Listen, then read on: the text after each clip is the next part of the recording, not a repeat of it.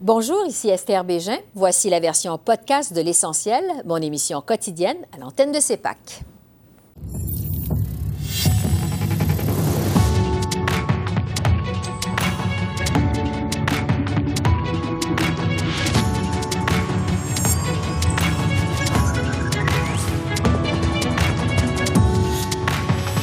Énoncé économique de la ministre Freeland, Ottawa ne comprend pas le mot urgence selon le Bloc québécois.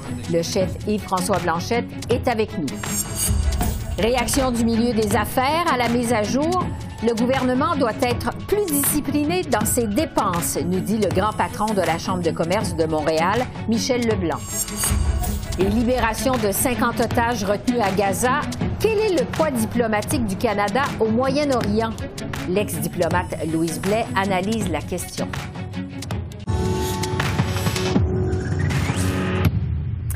Bonsoir, Mesdames, Messieurs. Mais d'abord, euh, le FBI a lancé une enquête sur l'explosion d'un véhicule qui est survenu plus tôt aujourd'hui à la frontière entre les États-Unis et le Canada au pont Rainbow. Plusieurs vidéos montrent un poste frontière en flammes. Selon la police provinciale ontarienne, Quatre ponts frontaliers ont été fermés entre l'Ontario et l'État de New York. Le premier ministre Trudeau a réagi. C'est une situation très grave à Niagara. Il y a eu un véhicule qui a explosé au poste frontalier du pont Rainbow. On est encore en train euh, de parler avec les autorités, euh, impliquer les Américains, euh, nos, nos, agences frontalières, Transport Canada, la GRC. J'ai été brefé par la conseillère à la sécurité nationale et au renseignement et par le ministre de la Sécurité publique. on est en train d'accumuler toute l'information nécessaire. On apporte le soutien nécessaire en parlant aux Américains je peux confirmer que les frontières ont été fermées au pont Rainbow, au pont Whirlpool, au pont Queenstown et au pont Peace. Et il y a des mesures additionnelles de sécurité qui sont en train d'être amenées à, tous nos postes frontalières à travers le pays. C'est une situation extrêmement sérieuse, mais euh, on va rester engagé là-dessus euh, pendant toute la journée. Cela dit, euh, au lendemain de l'énoncé économique de la ministre Freeland, l'opposition conservatrice a dénoncé un budget qu'elle qualifie d'irresponsable. Le chef Pierre Poilièvre dénonce le coût de la dette qui explose et le manque d'horizon pour revenir à l'équilibre budgétaire. Au Bloc québécois, le chef Yves-François Blanchet a reproché au gouvernement de ne pas avoir tenu compte de ses demandes. Permettez-moi d'exprimer l'espoir que la situation à la frontière soit la moins dramatique possible, surtout dans le contexte mondial actuel. Cela dit, hier, le gouvernement déposait un énoncé économique Souriez, braves gens, sortez les majorettes et les hippopotames savants, vous êtes sauvés. Sauf que il n'y avait rien dans boîte. Il n'y avait absolument rien. Et ces gens-là laissent tomber des entreprises. Ces gens-là laissent tomber les aînés. Ces gens-là laissent tomber les itinérants. Est-ce qu'on comprend que ça va aller plus mal avant d'aller mieux, Monsieur le Président? Bravo! L'honorable ministre. Monsieur le Président, j'aimerais reconnaître euh, mon honorable collègue et nous aussi euh, sommes très préoccupés par la situation à la frontière et nous allons surveiller de très près ce qui se passe. En ce qui concerne l'énoncé économique de l'automne hier, c'est très clair qu'on va continuer notre partenariat avec le gouvernement du Québec qui, met, qui vont mettre 900 millions de dollars sur la table avec notre 900 millions de dollars sur des habitudes et de logement. Et aussi, Monsieur le Président, c'est très important parce que les crédits d'impôt pour l'économie verte vont inclure le biomasse qui est très important pour le Québec L'énoncé hier, c'est bon pour les Québécois, c'est bon pour les Canadiens, c'est bon pour tout le monde. Pour réagir plus en détail à cet énoncé économique, je retrouve Yves-François Blanchette. Bonjour, Monsieur Blanchette. Bien, bonjour. Vous aviez plusieurs demandes au Bloc que la hausse de pension aux aînés soit appliquée à partir de 65 ans, un fonds d'urgence pour les municipalités pour l'itinérance, un fonds pour les médias. Est-ce que le gouvernement pouvait vraiment se permettre tout ça? Facilement. Le gouvernement était tout à fait en mesure de soutenir à très court terme les médias de façon plus importante parce que ce qui a été fait, n'est pas mauvais, mais n'est assurément pas suffisant. Il pouvait aider les municipalités, d'abord reconnaître le travail de Québec et des municipalités plutôt que de vouloir dicter les conditions fédérales tout le temps et partout. Mettre en place une véritable politique en matière de logement parce que les premières sommes le moindrement significatives qui vont arriver seraient en 2026, après que le gouvernement eut créé un ministère euh, de logement, infrastructure et communauté. Et ça, c'est le ministère de l'ingérence, c'est le ministère de l'intrusion qui dit plutôt que d'être plus efficace et plus rapide, on va se battre pour des juridictions, on va imposer des conditions, on va multiplier la paperasserie, on va rendre les choses plus difficiles pendant qu'il y a des itinérants qui vont s'endormir dans les rues de Montréal le soir à moins 35 cet et peut-être pas se réveiller. Il y, a il y a une vacuité. Quand j'étais jeune, on disait quelques petites choses. On disait, si tu nuis pas, si tu n'aides pas, au moins nuis pas. Ben, l'énoncé d'hier, à certains égards, ce qu'il ce qu'il euh, met en place pourrait s'avérer nuisible. Puis ou si on disait, si tu n'as rien à dire, tais-toi. Il n'y a rien là-dedans. Et moi, j'ai posé la question sur le logement il y a quelques minutes à peine au Parlement, et on m'a répondu sur le 900 millions de dollars qui avait été annoncé il y a deux ans et qui a été réannoncé à peu près 18 fois dans l'intervalle, qui a été réglé avant l'énoncé économique d'hier. C'est une preuve qu'il n'y avait rien dans boîte qu'on nous a livré hier, tellement que je me suis dit pourquoi? Pourquoi a-t-on fait cet exercice-là? Euh, pour décevoir tout le monde, dont les aînés qui auront autant de misère à payer l'épicerie cette semaine que la semaine passée? Mais quand même, est-ce qu'on peut euh, admettre que Mme Freeland était coincée entre la nécessité d'aider la classe moyenne et la nécessité aussi de ne pas alimenter l'inflation? Ah ben là, j'ai une solution pour elle parce que il n'y a rien dans ce qui a été demandé par le Bloc qui aurait coûté, prenons un chiffre au hasard, 7 milliards de dollars par année. 7 milliards de dollars par année, c'est la moyenne de ce que le gouvernement fédéral va donner en subvention aux pétrolières entre maintenant et 2035. Les pétrolières qui n'ont absolument pas besoin de cet argent-là, les pétrolières qui font des profits records et qui sont les véritables responsables de l'importance des prix à la pompe avec des profits importants et le gouvernement continue à leur donner de l'argent, prétendant que c'est parce qu'elles vont devenir vertueuses en matière environnementale, mais le pétrole ne sera jamais vertueux en matière environnementale. Il faut sortir de là progressivement et ça commence par ne plus donner les subventions qu'on donne présentement. Cet argent-là devenu disponible, on aurait pu faire tout ce qui était demandé et il y en aurait resté. Oui, mais reste que les déficits augmente. Il y a aussi le coût de la dette qui explose. Ça gruge énormément la marge de main-d'œuvre à Ottawa. Est-ce que ça vous inquiète pas quand même la situation économique actuelle? Ben oui, mais ça m'inquiète. Pour ça, je dis voici, il aurait dû y avoir des dépenses qui auraient peut-être totalisé entre les centaines de millions et quelques milliards, beaucoup moins que ce qu'il faudrait ne pas donner aux pétrolières et ce qui resterait pourrait être investi ou servirait à éponger, réduire le déficit, éponger un peu la dette, diminuer l'impact en tout cas de cette dette-là. Le gouvernement s'est comporté, puis je suis pas le premier à le dire, un peu comme la proverbiale cigale. La cigale, elle a chanté pendant que ça allait bien, mais elle n'a pas fait de réserve, elle n'a pas pris de mesures préventives pour l'avenir et le gouvernement n'a comme réponse à nous offrir que oui, mais on est encore les meilleurs de l'OCDE. Oui, mais de moins en moins.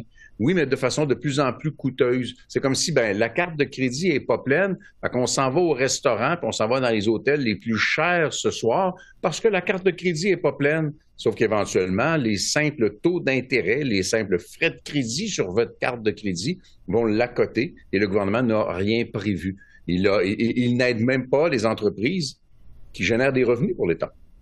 Il n'aide même pas les entreprises qui sont ses revenus futurs. Il laisse les entreprises qui étaient bénéficiaires du compte d'urgence pour les entreprises canadiennes euh, sans prolongation de remboursement, alors que ces mêmes entreprises-là, comme lui, ont le problème de l'inflation, ont le problème euh, des taux d'intérêt qui montent, et ce sont souvent des entreprises vulnérables. Il y a plus de 200 000 petites entreprises canadiennes et québécoises qui disent que si elles n'ont pas un délai supplémentaire d'un an, qui coûte très peu de choses au gouvernement, bien, elle risque de fermer. Et si elle ferme, le gouvernement va devoir payer les 40 000 de chacune de ces 10, 15, 20 ou 25 000 entreprises-là. C'est beaucoup d'argent.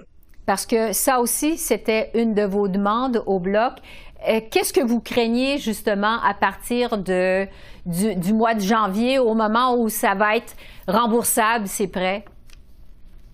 Bien, on, on, craint bien sûr que les entreprises euh, renoncent que les entreprises euh, disent, ben tant pis, puis qu'ils vont aller voir leur banque. Mais la banque va dire pourquoi est-ce que je te donnerais des conditions autres pour le remboursement de ta dette alors que tu es en difficulté financière? Parce que si je ne le fais pas, le gouvernement va me redonner les 40 000 de toute façon. La banque n'est pas à risque. Donc, c'est très, c'est très euh, inquiétant pour ces entreprises-là. Et l'autre inquiétude, elle est générale.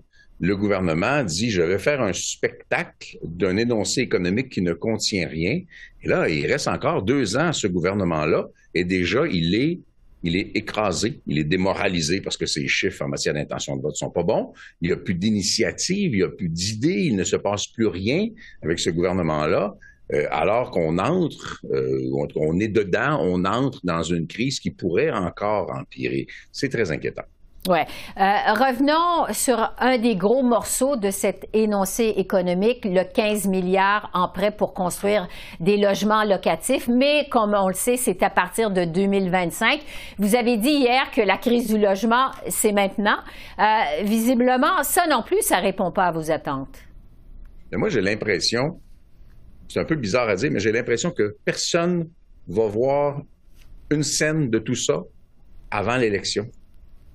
Ça veut dire que le lendemain matin, advenant que ce soit un autre gouvernement, ça pourrait tomber, ce programme-là, instantanément. Le gouvernement Trudeau, dans la situation où il est en termes d'intention de vote, se permet de prendre des engagements pour un futur qu'il risque de ne pas du tout contrôler. C'est strictement euh, une façade, c'est de la publicité, c'est du slogan. Nous allons faire ça, mais n'importe qui, les gens comprennent bien qu'ils seront peut-être, peut-être plus là à ce moment-là.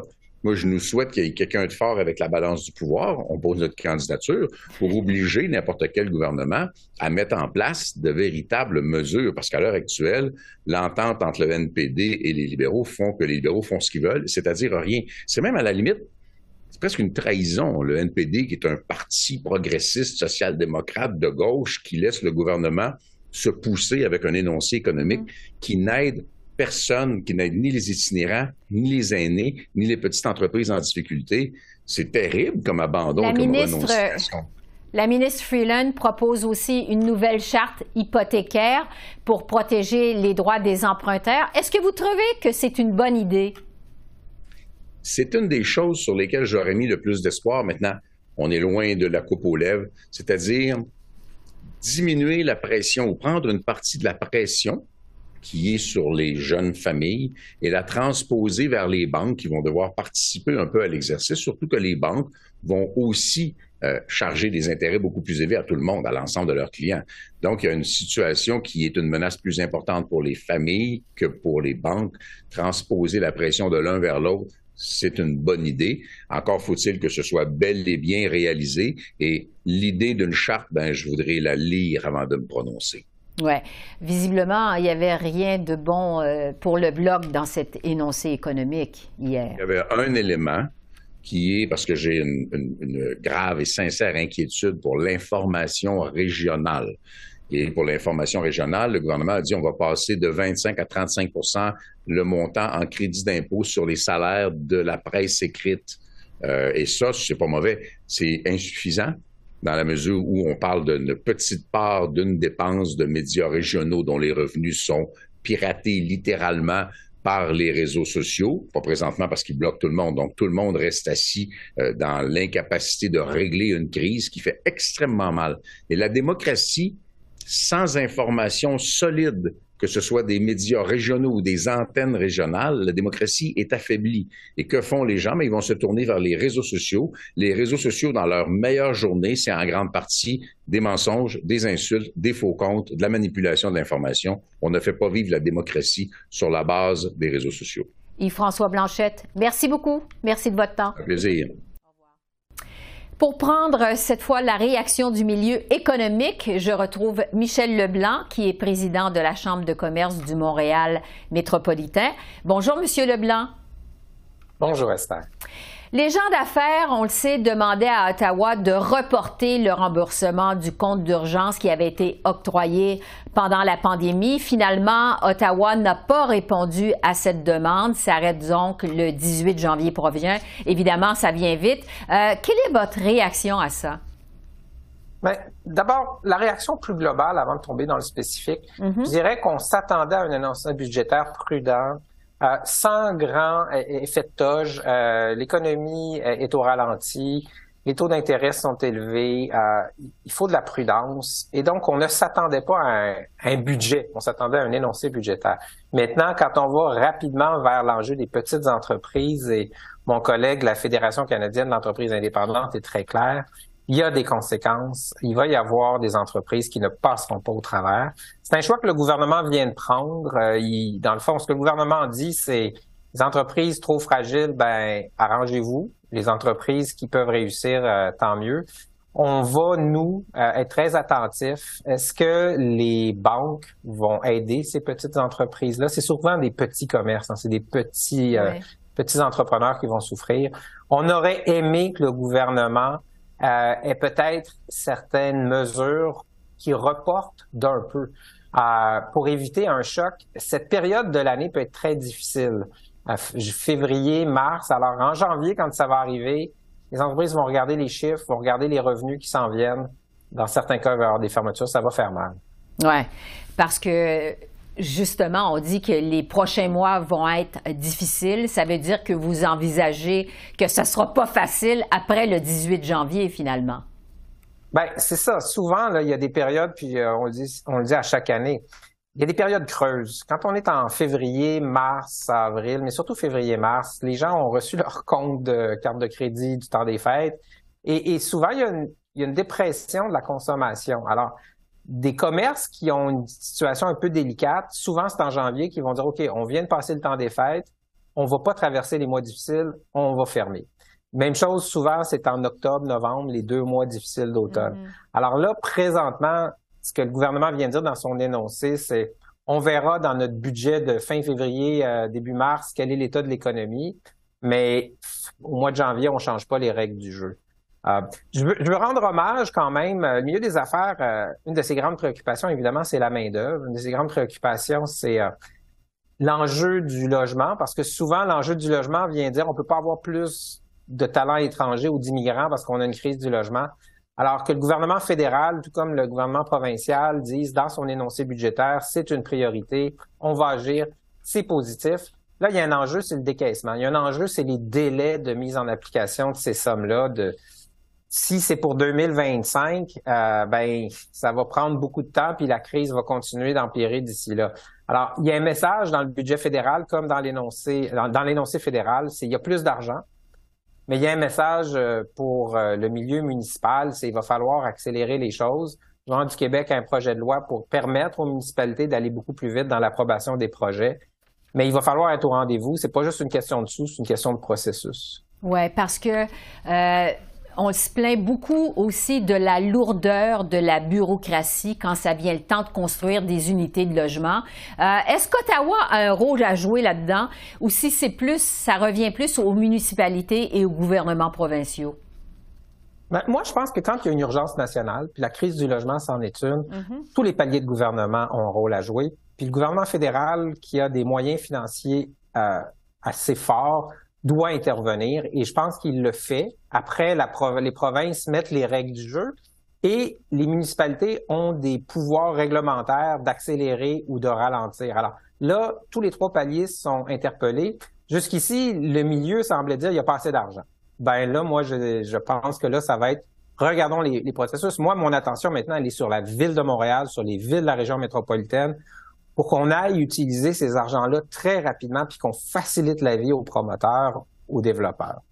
Si je peux conclure avec un autre élément qui était pour nous mm -hmm. très important, puis on en parle beaucoup, c'est le retour à l'équilibre budgétaire. C'est on a un gouvernement fédéral qui est incapable de planifier une trajectoire. Ça nous ferait rien de dire on la décale d'un an, la trajectoire, parce que le ralentissement est un peu plus accentué que prévu. Mais il n'a pas cette discipline de reconnaître qu'il faut le faire et là, j'attire l'attention, c'est que le milieu des affaires, souvent, regarde à long terme. Hein. Les investissements, ça se fait en fonction de plusieurs années. Et là, moi, j'entends le milieu des affaires qui dit, est-ce que dans quelques années, là, pour retrouver l'équilibre budgétaire, mm -hmm. il va y avoir des hausses de taxes, des hausses d'impôts? Est-ce que ça va être un, un environnement d'affaires moins facile parce qu'on creuse des déficits, on creuse une dette, on creuse un service de la dette à chaque année? Alors là, il y a un message qu'on doit tous se passer.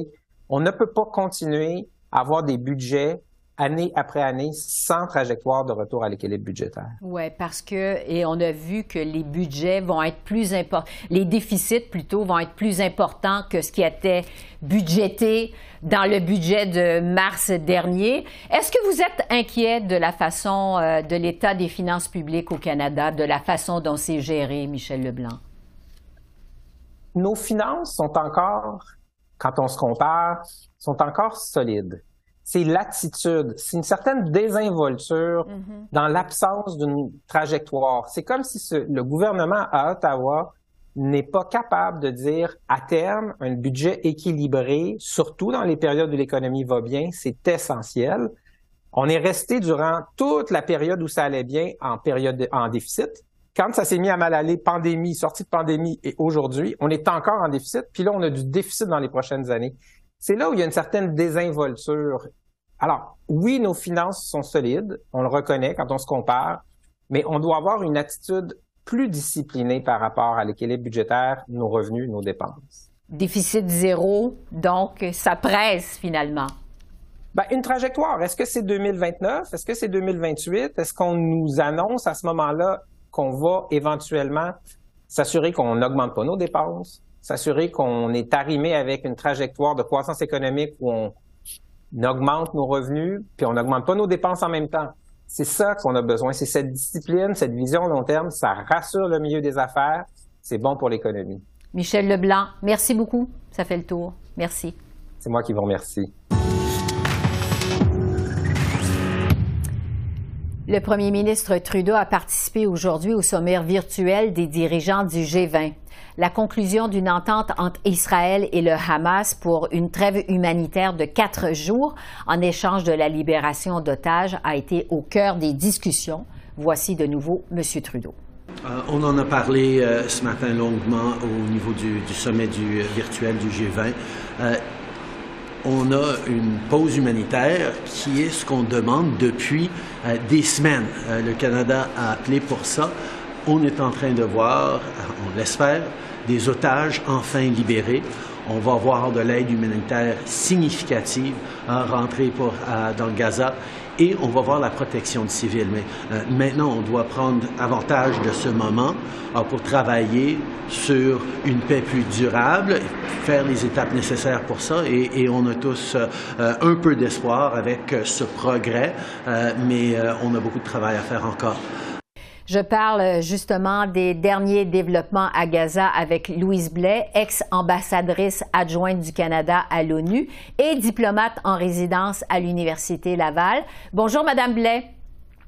Bonjour, Mme Bégin. On vient d'entendre Justin Trudeau qui disait que la trêve humanitaire réclamée, entre autres par le Canada depuis des semaines, s'est finalement concrétisée, alors qu'on imagine que le poids du Canada dans cette décision est plutôt euh, limité. Je vous demande d'abord, quel est le poids justement diplomatique du Canada au Proche-Orient?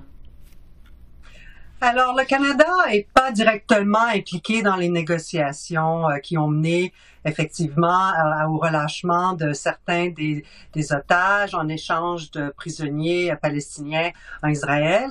Alors euh, non, on peut se féliciter quand même d'avoir euh, demandé une trêve, mais euh, mais vraiment on, on fait pas gros poids là au Moyen-Orient. On a des positions à l'ONU qui des fois affectent un peu comment euh, plusieurs pays voient le Canada, mais c'est pas l'opinion du Canada euh, qui changer les choses. Oui, qui, penche dans la balance finalement. Euh, pendant ce temps, aujourd'hui, il y a aussi la ministre des Affaires étrangères, Mélanie Joly, qui accueille à Montréal ses homologues des pays nordiques comme la Norvège, la Suède, la Finlande. Est-ce que notre poids diplomatique avec nos partenaires du Nord est aussi limité? En fait, non. vraiment, là, dans l'Arctique, c'est un endroit où le Canada a vraiment une expertise, une bonne réputation au, au sein du Conseil de l'Arctique. Malheureusement, le Conseil de l'Arctique euh, est pas très euh, actif depuis l'invasion de la Fédération russe en Ukraine parce que le euh, la Fédération russe fait partie du Conseil de l'Arctique, donc ça fait, ça a mis vraiment un froid énorme dans cet outil-là qui est pourtant indispensable. Dans la gestion des ressources et de la souveraineté euh, canadienne dans l'Arctique. La Norvège est justement le président en ce moment du Conseil de l'Arctique, mais je pense que compte tenu du fait que les choses sont un peu gelées de ce côté-là, le fait que le gouvernement ait décidé de mettre en place ce dialogue stratégique avec les pays nordiques, je crois est une excellente idée parce qu'on sort un peu de, de on avait on, travaillait avec ces pays-là à travers le Conseil, mais je pense qu'il faut peut-être voir qu'on peut faire des choses avec eux à l'extérieur du Conseil, à l'extérieur de ce, de ce carcan-là que le Conseil euh, est, devenu, euh, malheureusement à cause de l'invasion euh, l'invasion russe. Ouais. Euh, vous avez accordé une entrevue à la presse euh, la semaine dernière dans laquelle vous soulignez, mais vraiment à gros traits, euh, que notre réelle importance diplomatique est beaucoup moins importante que ce qu'on laisse entendre finalement. Qu'est-ce que vous vouliez, vous vouliez dire par là? Ben, effectivement, les Canadiens ont été gâtés pendant plusieurs euh, décennies parce qu'on avait on avait un poids relativement fort à l'international, mais le monde a changé. Il y a des puissances en montée qui dépassent un peu le Canada, euh, que ce soit au niveau économique ou au niveau influence régionale. Et le Canada, ben notre grand voisin, c'est les Américains. On n'a pas vraiment une influence régionale. On n'est pas le roi de l'Amérique du Nord. Donc on se retrouve un peu pris entre les deux dans cette nouvelle ordre international. Et je pense que ça appelle pour le Canada à revoir un peu notre positionnement.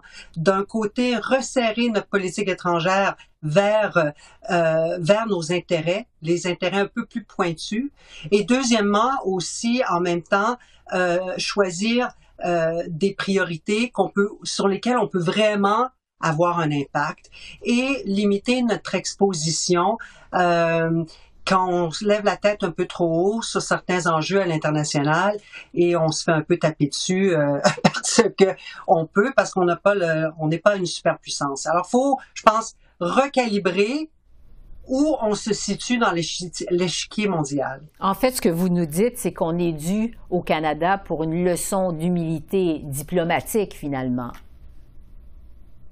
Oui, en quelque part, je pense qu'il faut changer le, il faut changer le ton il faut comprendre que euh, le, le, le, Sud global, si on peut dire, prend beaucoup d'importance, veulent être entendus, veulent qu'on les traite comme partenaires, pas récipiendaire exclusivement de notre de, de, de notre aide. Alors je pense qu'il faut revoir un peu les relations, nos relations bilatérales avec plusieurs pays et d'égal à égal et un peu moins de, de, de le Canada moraliste euh, qui, auquel on les a un peu habitués dans les dernières euh, dans les dernières années. Oui.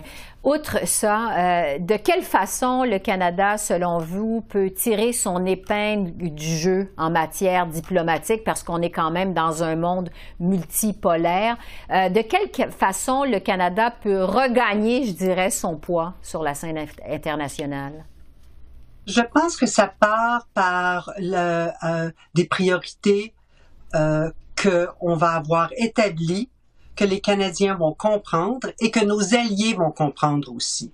Je pense qu'il faut communiquer, comme vous disiez, cette humilité-là, ça veut dire on peut pas être partout et faire tout. On peut pas avoir nos forces euh, à travers le monde, nos forces armées. On n'a pas la, la possibilité de, mm-hmm. d'avoir ces ressources. Alors, je pense qu'il faut dire, le Canada, on a des forces. On a l'Arctique, on a l'Amérique du Nord, on, on, a des priorités, que ce soit en santé ou en changement climatique, et de, de vraiment resserrer nos activités sur certaines certaines choses en particulier. Je ne prétends pas dire lesquelles. Je pense qu'il faut avoir un débat, faut les choisir.